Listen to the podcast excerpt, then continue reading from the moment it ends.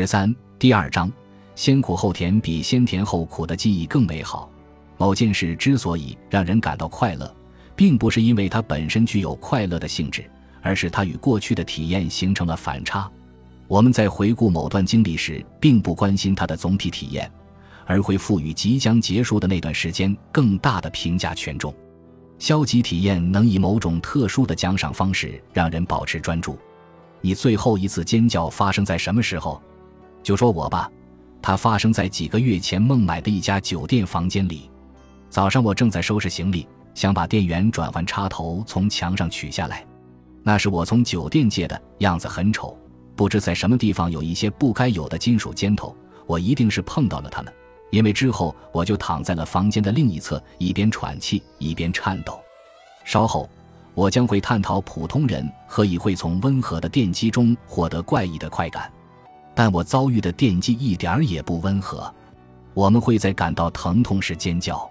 然而，奇怪的是，当我们遭遇疼痛的反面——强烈的快感、愉快的惊喜、极度的兴奋时，我们也会尖叫。你看过二十世纪六十年代粉丝们见到披头士乐队时的视频吗？粉丝们一直在兴奋的尖叫。哭泣也一样，既可以由痛苦，也可以由喜悦激发。你可能会在人生最低谷时哭泣，也可能会在人生最得意时哭泣，比如在婚礼和葬礼上，或者在面对胜利的激动和失败的苦痛时。我有一个朋友，自认为是一个硬汉，但我见过他因为一则为奥运会制作的煽情商业广告而落泪。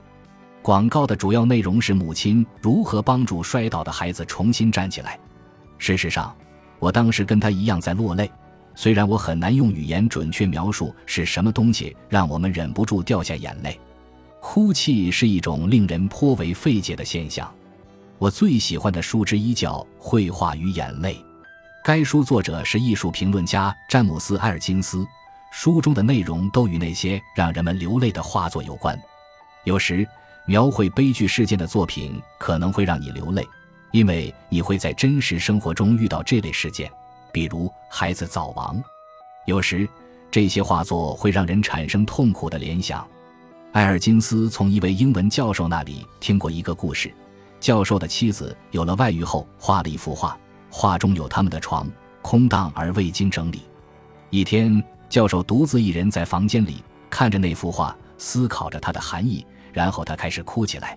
不过，埃尔金斯也从其他人那里听到过另外的说法。人们之所以会哭，是因为画作太美了，以至于几乎无法承受。人们会因为普通人的创造物所激发出的积极情感反应而深受感动。但凡要寻找悖论式的情感反应，你就会发现它们无处不在。我们会为有趣的事情发笑，但也会为令人紧张或尴尬的事情发笑。高兴的时候，我们会咧嘴而笑。但有时愤怒至极也会让我们咧嘴而笑，微笑与快乐有关。但当研究人员让被试观看一部伤感电影的片段，电影《钢木兰》中一位女士在她成年女儿的葬礼上致辞的场景，大约有一半的被试在观看时面露微笑。一般而言，人们很难分辨极端表情所表达的情绪。科学杂志的一篇论文以两个人的表情举例，其中一个中了巨额福彩。另一个刚刚看了他三岁的孩子被车撞倒的画面，来说明，如果只看两人的表情，你可能无法分辨哪个中了彩票，哪个倒了霉。类似的，研究人员还发现，只看表情的话，被试无法分辨谁是高风险竞技运动的赢家，谁是输家。有趣的是，一旦人们看到运动员的身体姿态，知道运动员正在对何种行为做出反应，人们就能看见表情传达的情绪。在这种情况下，表情所传达的情绪就不再显得模糊不清了。再举一个不同的例子，想一想，有时人们看到婴儿时的反应。菲律宾人有个专门的词来形容这种反应 g i j o 意指人们对可爱的、脆弱的事物所展现的激动情绪。比如，我们想要捏婴儿的脸，我们经常轻咬婴儿，说自己好想吃掉它。你可以想象。你朋友把他一岁的孩子带到你面前，你靠过去，抓住孩子的脚趾头，轻咬他们，然后嘟囔着说：“我想吃掉你。”没人会认为你真的疯了，甚至连孩子也不会这么认为。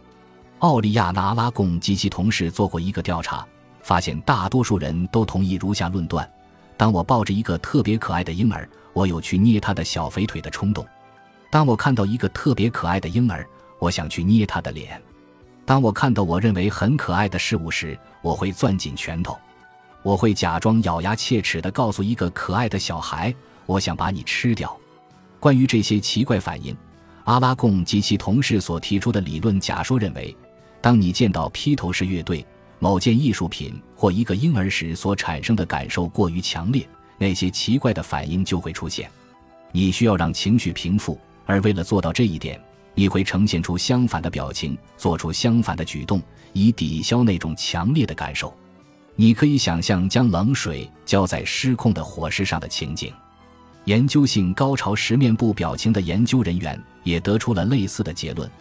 认为那样的表情是为了调节过于强烈的感知输入，这种以消极情绪抵消积极情绪或者相反的做法适用于多种场合。它可能解释了我们在日常生活中做决策的方式。通常，人们每天既会遇到开心的事情，也会遇到烦心的事情。从某种程度上讲，我们可以掌控何时做开心的事情，何时做不那么开心的事情，比如。何时出去跟朋友聚会？何时清理猫的粪便？为了搞清楚我们的决策方式，一项研究利用一款手机应用软件，在一个月内实时测量了二点八万个被试的情绪和行为。结果，被试的决策方式证实了研究人员提出的享乐的灵活性原则这一假说。当被试不开心时，他们倾向于做让自己开心的事，比如运动；当他们开心时，他们会做不能带来快乐但又必须要做的事，比如家务活。积极和消极情绪因此保持了平衡状态。本集播放完毕，感谢您的收听，喜欢请订阅加关注，主页有更多精彩内容。